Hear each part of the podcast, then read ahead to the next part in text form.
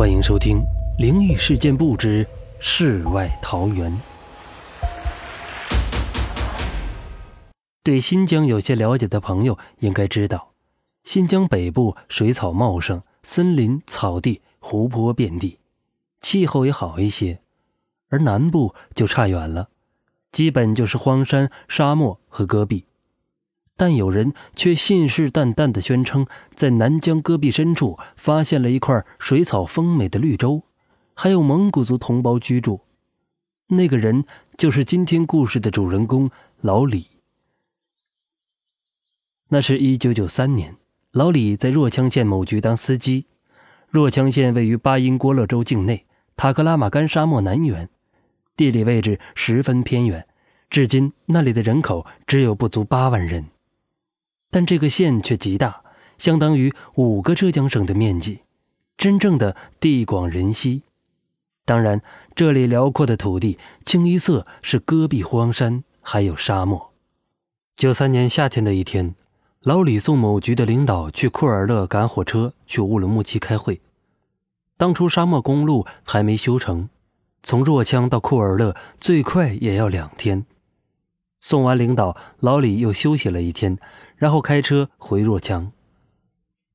路上行了一天，还很顺利，但到了第二天下午，眼看快到若羌了，前方的道路却被施工队堵住了。上前一问，原来道路两旁的山塌方了，把路全堵死了，只能走便道。老李没法，只得拐到一旁的便道处。那虽说是便道，但严格算只能叫车辙。由于塌方来的突然。养路段的师傅只能用大货车先在一旁的山谷里压一条小道绕过去，作为临时的通路。那便道也着实难走。老李开的是普通桑塔纳，在柏油路上开开还算可以，但到了这里路面极为崎岖，老李的普桑只能慢慢开着，稍有不慎就有翻车的危险。开了约两个小时，还没有走出去。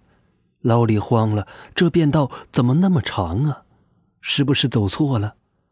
老李停了车，头伸出窗外望了望。这一望，老李发现前面的车辙印儿没了。这怎么可能？明明紧跟着车辙印儿走的呀，怎么就没了呢？老李慌了，赶忙下车，看了看走过的路，只有他一辆车的辙印儿。老李想：糟了，走岔路了。于是老李又调转了车，开回去，准备再找那要命的车辙印儿。老李开回去七转八转，却怎么也找不到来时的那道车辙印儿了。老李也是个老司机，确信自己走的路应该没错，但为什么路就没了呢？老李百思不得其解。转了大约一个小时，眼看着天暗了下去，就是找不到路。老李不得不承认，他迷路了。这时他已经是又饿又渴，车上的水早就喝完了。当时手机还远未普及，老李知道，要是今天走不出这里，那可就糟糕了。就在疲惫的老李马上就要绝望的时候，忽然发现旁边的山下有一条很隐蔽的小路。老李大喜过望，有路就有希望。老李不管那么多，开车来到小路的入口处。那路很窄，处于两座山的缝隙处，只能容两辆车并排走过。老李也没多想，将车开了进去。这是一条下坡路段，老李开了一个小时，天已经全黑了。悠悠山谷，只有老李一辆车，在这神秘的路上走着，老李心里有些害怕。但他坚信这条路一定能通向有人的地方。很奇怪的是，这路一直是下坡，而且坡度还挺陡。看地势，这路似乎通向一个盆地。但老李在若羌待了十几年，没听说有什么盆地。但现在不容老李多想，开到尽头才是首要任务。大约又开了半个小时，突然老李觉得眼前豁然开朗。两旁的山没有了，变成巨大的下坡，路也没有了，融入了下坡之中。而这下坡通向的方向，黑黝黝的，什么也看不清。老李心一凉，难道又错了？但既然走到这里了，就继续沿着坡下吧。由于是下坡，老李开的倒也轻松。也不知开了多久，老李已是饥渴难耐。就在老李快撑不住时，下坡不见了，车开在了平地上，终于到了茂密的松林。奇怪了，若羌是全国出名的干旱少雨贫困县，哪儿来的松林呢？老李下了车，只觉脚下软软的，仔细一瞧，竟然是草地。老李看了看四周。这是哪里呀？周身都是茂密的松树，自己竟然置身于松林之中。有松树和草，就一定有人。老李不顾疲惫，先把车放在原地。前面的路没了，只能步行向松林深处走去。走了不一会儿，就看见了亮光。老李终于见到了希望，走进了亮光，原来是一个蒙古包。老李敲了敲门。